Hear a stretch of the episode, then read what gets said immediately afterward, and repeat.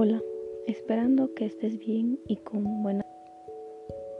Estoy feliz de poder compartir un poco sobre este tema. Soy la alumna Jara Salvador Rubí del Colegio Emblemático 19 de Abril Chupaca, ubicado en la región Junín. A continuación hablaremos sobre la problemática de la contaminación del ambiente. Durante mucho tiempo, nuestro mal comportamiento y las malas acciones desmedidas que hemos estado realizando han traído graves consecuencias al medio ambiente. La contaminación del medio ambiente actualmente los niveles de contaminación han aumentado cada vez más, ya que diversas fuentes liberan grandes cantidades de gases tóxicos y además de ser dañinas para la salud de las personas, debilitan a la capa de ozono y contaminan el ambiente. Bueno, en mi comunidad he observado poca contaminación, no es como en otros lugares. Y estos son algunos de las fuentes principales.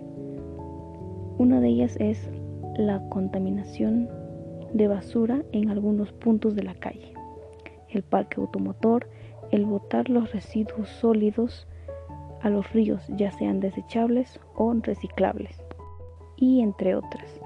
Y para mejorar la contaminación que se produce son Practicar el uso de las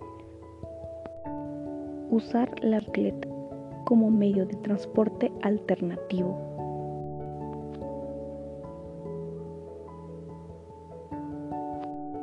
Evitar la contaminación, gases, evitar los residuos y el uso de los fertilizantes agrícolas y sobre todo evitar usar productos